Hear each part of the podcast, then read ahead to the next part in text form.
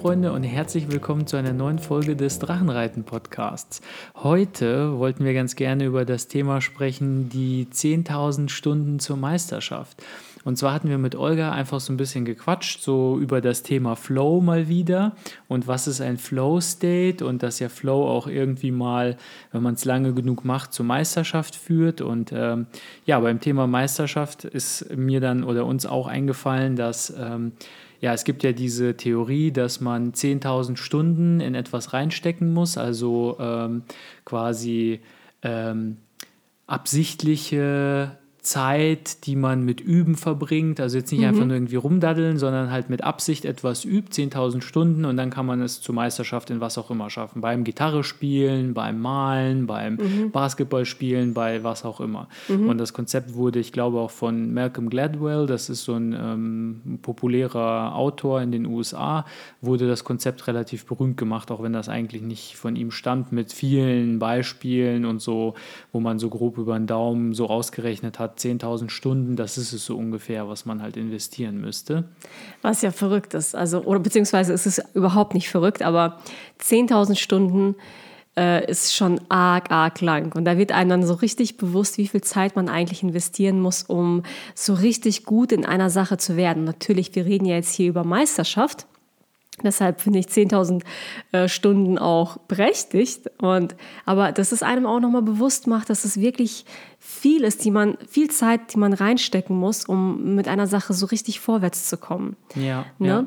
also 10.000 Stunden, das ist, wenn man das mal in den Taschenrechner einhackt, dann würde das bedeuten, wenn man jeden Tag acht Stunden damit verbringt, und wie gesagt, ich meine jetzt nicht acht Stunden auf 10% Hirnkapazität und rumdaddeln, sondern das ist ja ähm, konzentrierte Übungszeit. Wenn mhm. man das jeden Tag acht Stunden macht, 365 Tage im Jahr, also jeden Tag, inklusive Samstag und Sonntag, wirklich jeden Tag, dann dauert es dreieinhalb Jahre, bis man diese 10.000 Stunden voll hat. Mhm. Das bedeutet, wenn man es nur jeden Tag die Hälfte macht, nur vier Stunden, dann wären es ja schon sieben Jahre.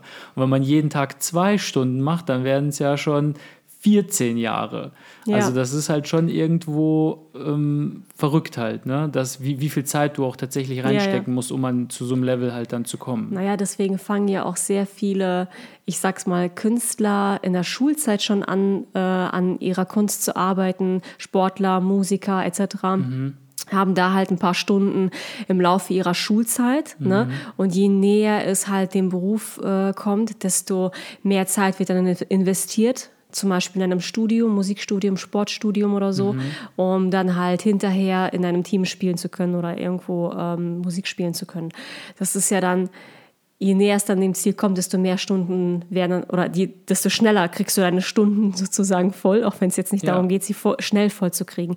Aber das, das finde ich halt so interessant, dass du halt jetzt nicht ähm, aus dem Stand heraus plötzlich äh, es zur Meisterschaft bringst, sondern einfach, es braucht einfach Zeit. Ne? Genau, und vor allem war ja auch, meine ich, wenn ich mich richtig erinnere, eine der Hauptaussagen, dass das weniger mit, also wenn jemand äh, es zur Meisterschaft in einem Gebiet bringt, egal auf was, dass das weniger mit Talent zu tun hat, sondern mehr wirklich mit dieser ähm, Bereitschaft, diese 10.000 Stunden reinzustecken. Mhm, ne? Also mhm. wirklich bist du bereit, dich auf den Hosenboden zu setzen und diese 10.000 Stunden zu investieren. Oder wenn das halt irgendwas ist mit Sport zu tun hat, ja. bereit bist, diese 10.000 Stunden auf dem Feld zu stehen oder im Schwimmbecken zu sein oder was auch genau. immer und diese Zeit zu investieren. Natürlich bedeutet, also Meisterschaft bedeutet, dass du einfach ein meisterliches Können in diesem Gebiet hast. Das heißt aber nicht, dass du zu den Top 1% der Welt oder sowas gehörst. Mhm. Oder zu den Top 1% vielleicht schon, aber aber nicht zu der Top Promille halt. Ne? Also du kannst 20.000 Stunden reinstecken, wenn du nicht das Talent hast äh, eines Michael Jordan, wirst du niemals der Michael Jordan des Basketballs werden oder der Wayne Gretzky mhm. des Eishockeyspielens. Ne? Mhm. Das, äh, dazu braucht man dann, das sind die wirklich aller, allerbesten, ne? nicht Top 1 Promille, sondern das ist ja, weiß ich nicht,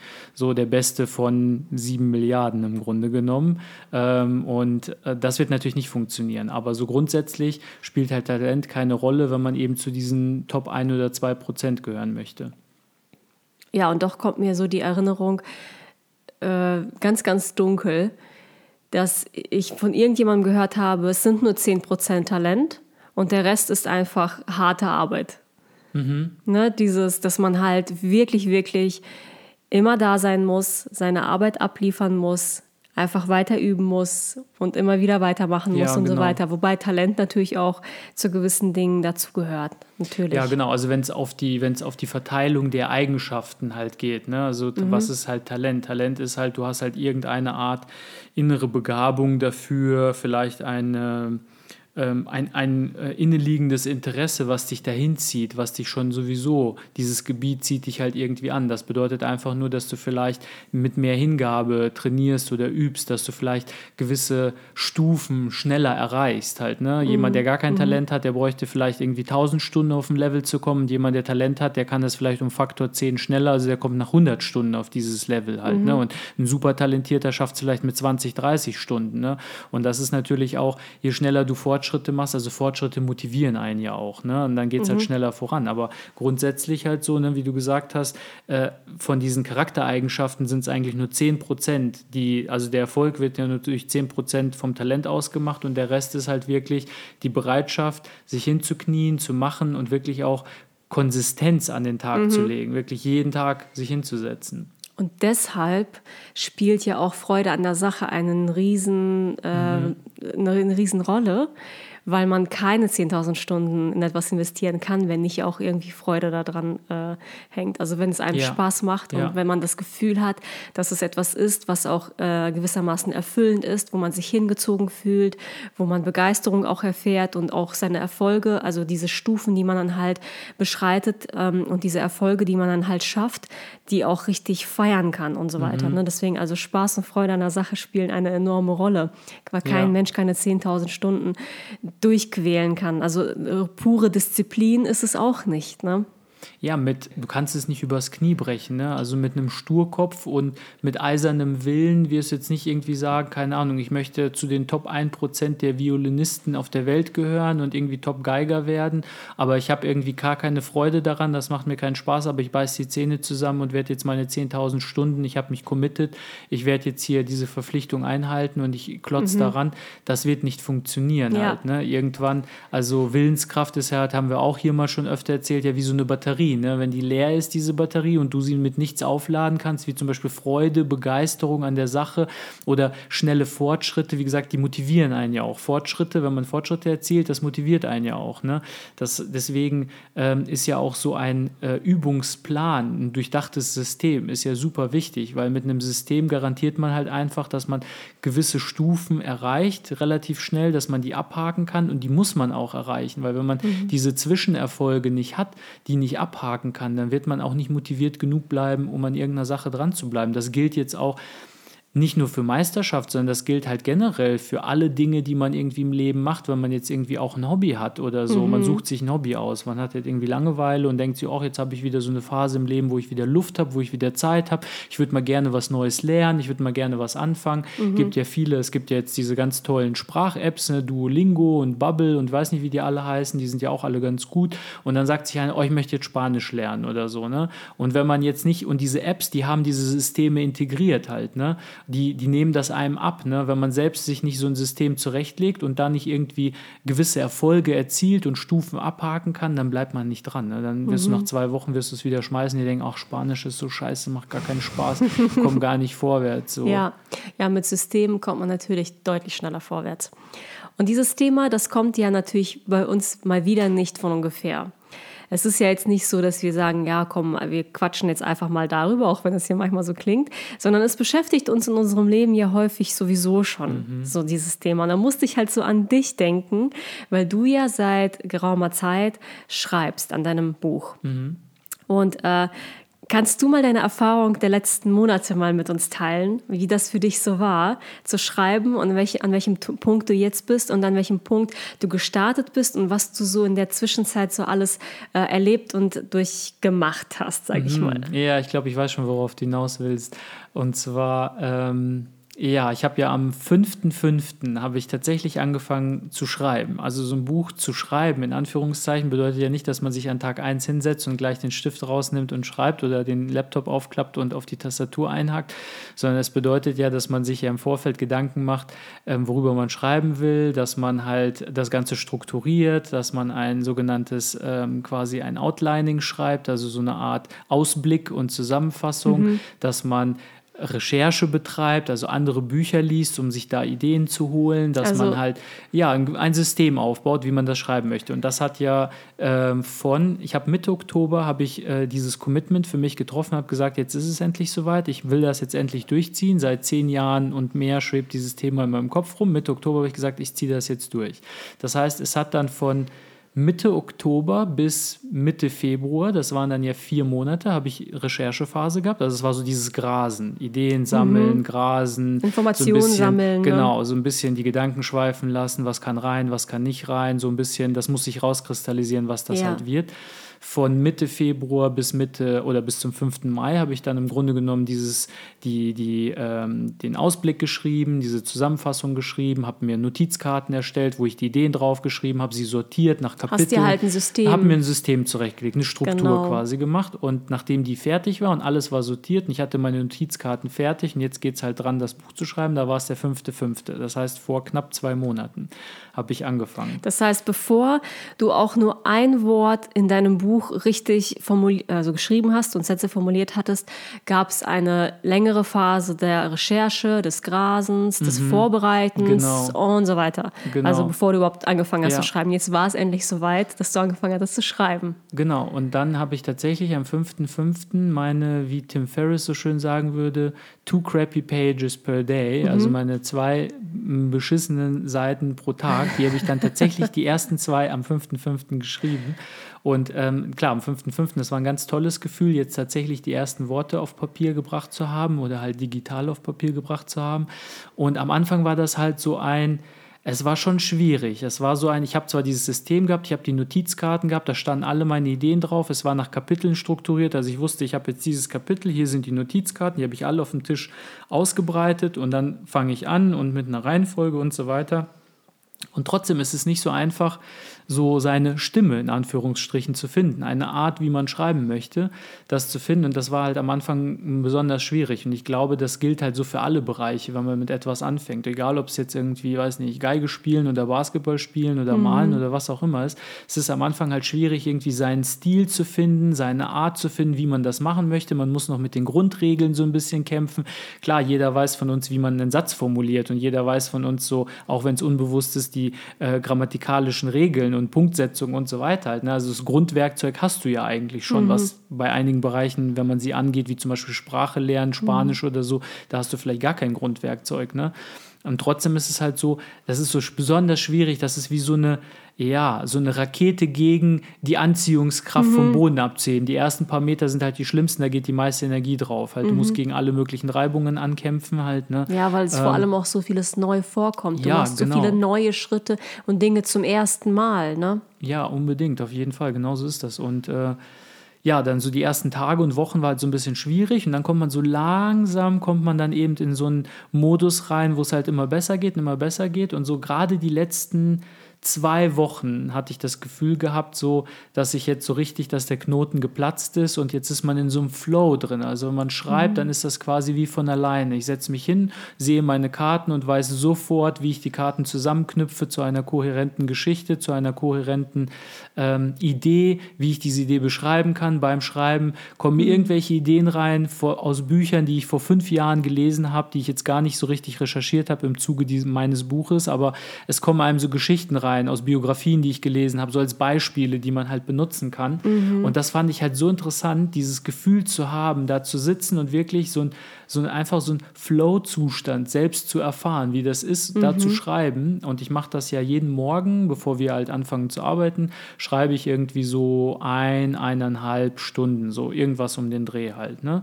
Und manchmal kommt es mir halt vor, da am Anfang war es so die Zeit, die verging halt total zehn. Da habe ich mir gedacht, so ein, eineinhalb Stunden musst du schreiben und da musste ich mir die Sätze einzeln aus den Rippen schneiden. Also wirklich jeden Satz einzeln aus den Rippen schneiden.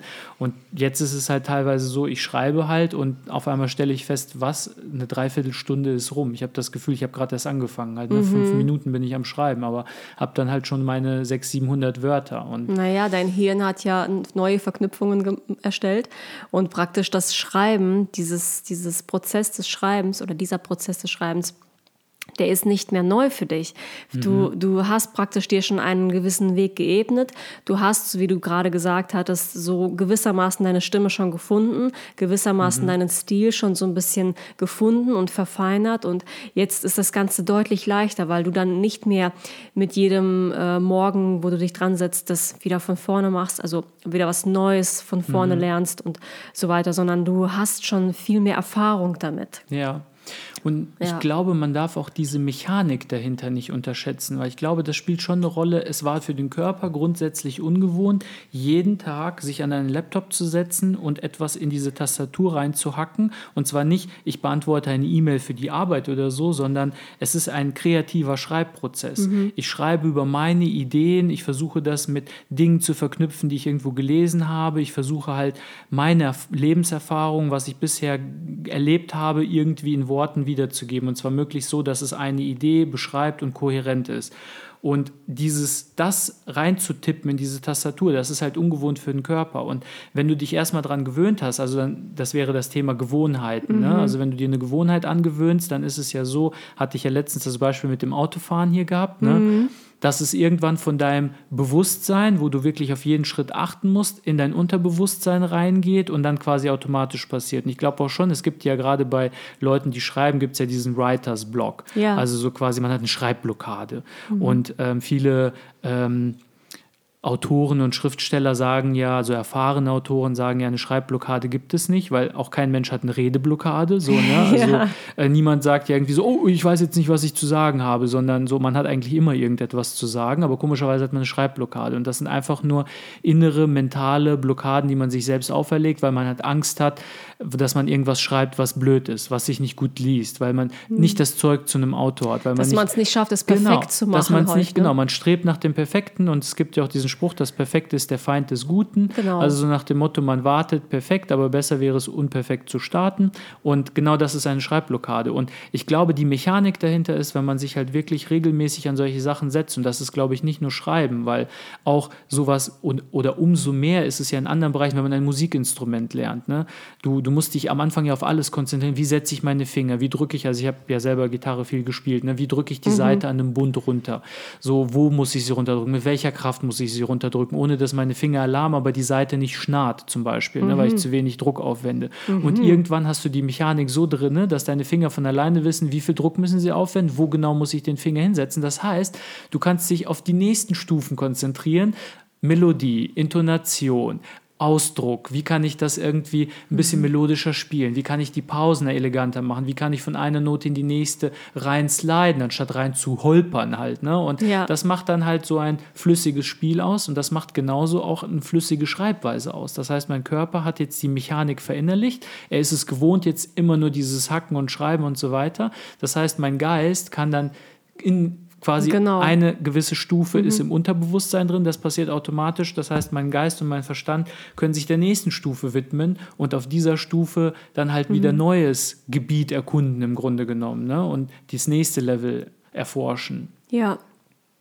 Jetzt habe ich ihr so verblüfft zugehört, dass ich gar nichts mehr so Neues hinzuzufügen habe. Ich finde das einfach nur total verrückt und verblüffend ja. zuzuhören, wie so eine Erfahrung äh, ist und wie, wie das tatsächlich so ist, das halt auch für mich mitzuerleben, wie die letzten Wochen und Monate für dich dann waren. Denn es ist halt manchmal so, oder eigentlich ist es häufig so, dass wenn man sich ein Ziel setzt und mhm. sich etwas vornimmt ähm, und man anfängt, dass äh, irgendwie, ich weiß auch nicht, wie ich das jetzt ausdrücken soll, man sieht so schnell, man sieht so sehr dieses Ziel vor Augen und der Weg dahin, also dieser ganze Prozess und dass es halt lange dauern kann. Ne?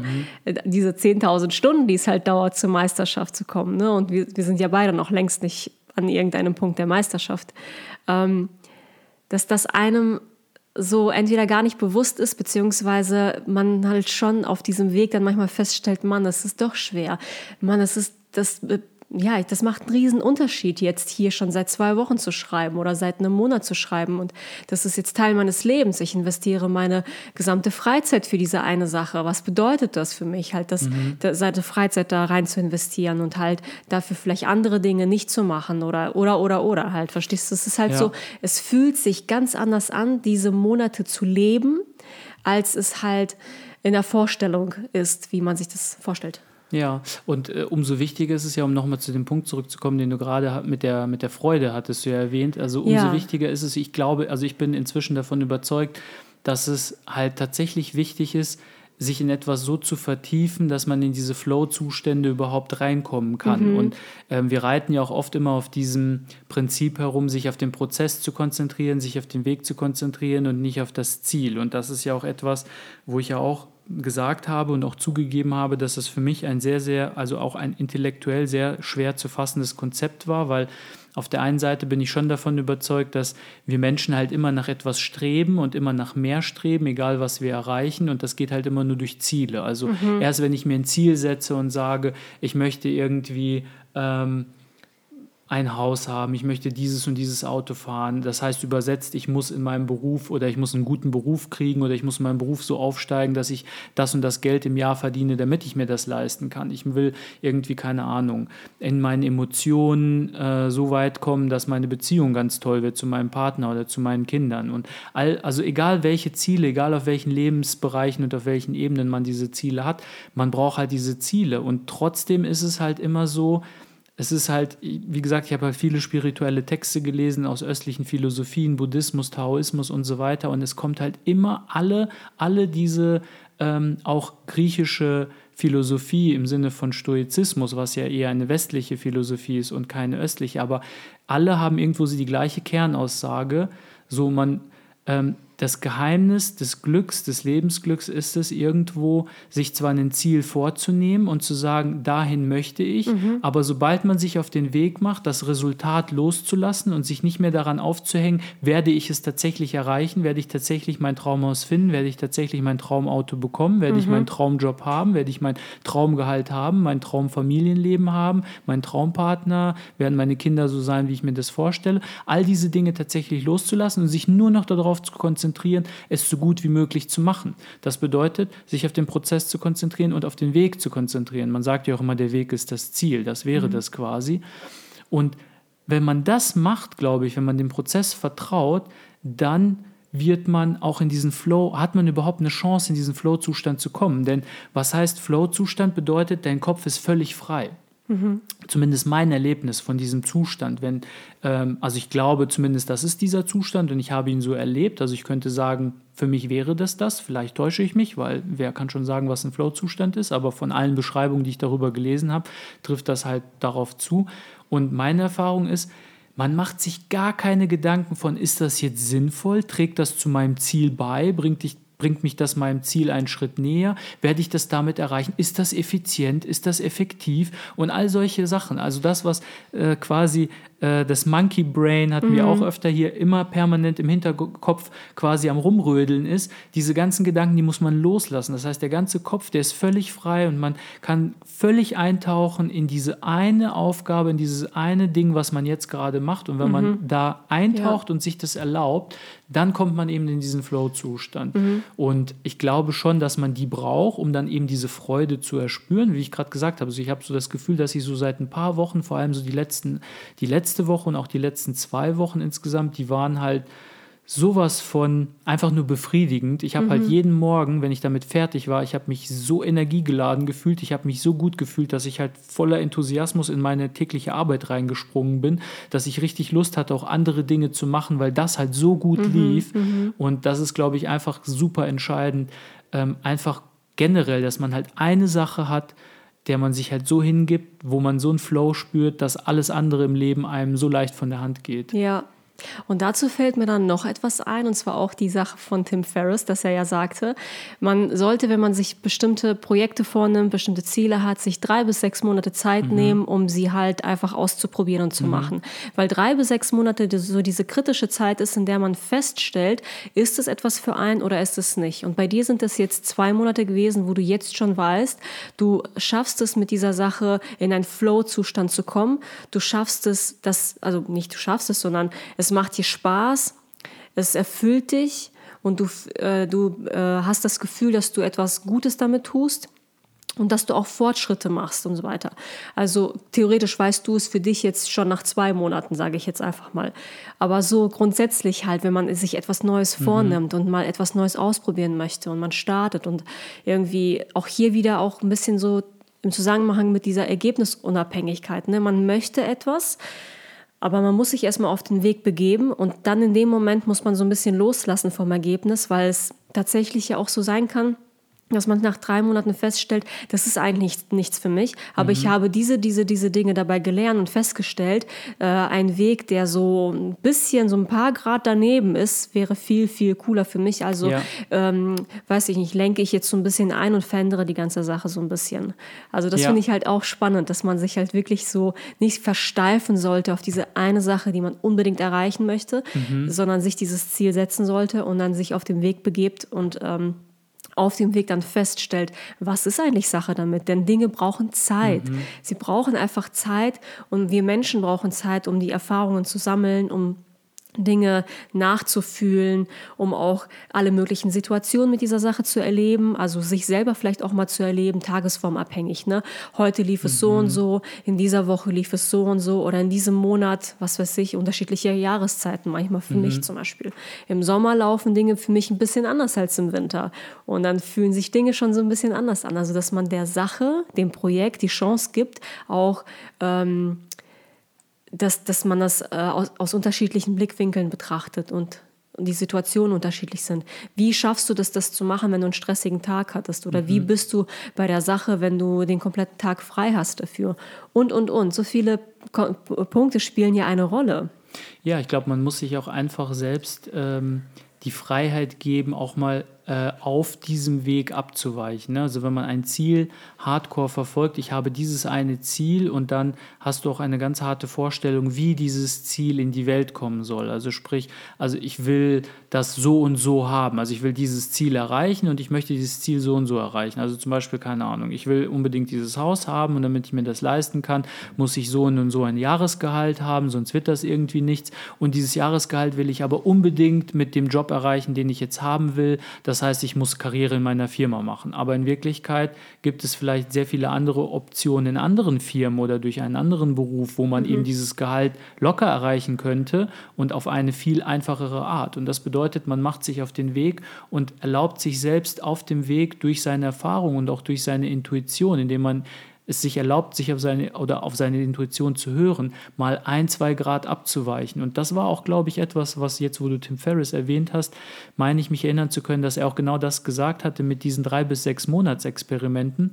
Er hat gesagt, man macht sich auf den Weg, man macht erstmal schon ein Commitment, also eine, man geht eine Verpflichtung ein und sagt, das möchte ich erstmal machen, drei bis sechs Monate. Und mhm. wenn man das nicht vollständig weitermachen will, dann wird man trotzdem feststellen, es gab Dinge, die mir daran gefallen haben und Dinge, die mir nicht gefallen mhm. haben. Und dann übernimmt man das, was funktioniert funktioniert hat und das, was nicht funktioniert hat. Also sprich, man, man wechselt den Weg jetzt nicht komplett, also irgendwie dreht sich um 180 Grad und mhm. geht in die andere Richtung, sondern man sagt vielleicht, ah ja, ich passe meinen Weg um 10 Grad an oder so. Das heißt, ja. ich, ich schmeiße irgendwie zu 90 Prozent weg und 10 Prozent behalte ich, passe meinen Weg an und dann gehe ich halt weiter. Und so kann man halt immer sich irgendwie anpassen und hat halt auch einfach diese Flexibilität, die man auch, glaube ich, in gewissen Maßen halt braucht unter gewissen Umständen. Ähm, was mir jetzt gerade noch eingefallen ist, also bei mir war es jetzt nicht so, ich habe ja nicht angefangen mit dem Schreiben und nach zwei Monaten war ich dann in diesem Flow-Zustand. Ich habe ja vorher diese, wie gesagt, monatelang halt eine Recherchephase gehabt und habe mir mein ja. System gemacht und so und da hatte ich jetzt nie mal irgendwo einen Flow-Zustand oder sowas ähm, halt gehabt. Aber ich glaube schon, das ist jetzt vielleicht was Spezielles mein Weg gewesen. Wer anders hätte es vielleicht mhm. anders gemacht. Er hätte vielleicht gesagt, wenn ich mich dazu verpflichte, ein Buch zu schreiben, weil ich das unbedingt machen muss, dann fange ich vielleicht sofort an zu schreiben. Ne? Also mhm. Also es gibt ja tausend Möglichkeiten, das anzugehen. Ich habe ja. jetzt halt für mich diesen Weg gewählt, weil ich mir gedacht habe, ich brauche ein System, um das durchzuziehen, weil so auf Larifari habe ich das irgendwie schon mehrfach probiert und es hat nie geklappt. Mhm. Ne? Und deswegen bin ich diesen Weg halt gegangen. Aber ja, grundsätzlich stimmt das halt. Ne? Ich glaube, dass diese, dieses drei bis sechs Monatsfenster ist halt ein Fenster, das, wenn man es halbwegs richtig angeht, man überhaupt eine Chance bekommt, in so einen Zustand reinzukommen. Und dann sieht man halt auch, ist das was für mhm. mich, so hier drin zu sein in diesem Prozess oder eben nicht? Ja, das einfach zu erleben. Ne? Genau. Also 10.000 Stunden Richtung Meisterschaft. Ja. es ist ein langer Weg. Wie hat ACDC ja. gesungen? It's a long way to the top if you wanna rock and roll. Genau. genau, richtig. Habt ihr denn schon Erfahrung mit äh, Meisterschaft oder mit etwas, was ähm, ihr lange, lange gemacht habt und ihr festgestellt habt, ihr wurdet immer besser und ihr habt es geschafft, ähm, euch auf einen äh, nächsten Level zu heben und immer mhm. weiter und immer weiter. Das wäre halt echt interessant, das zu lesen. Ihr könnt uns ja eine E-Mail schreiben und äh, ja, wir sind ganz gespannt. Genau, ansonsten vielen Dank fürs Zuhören und hoffentlich hören wir uns nächste Woche wieder. Genau, bis nächste Woche. Bis dann, ciao. Ciao.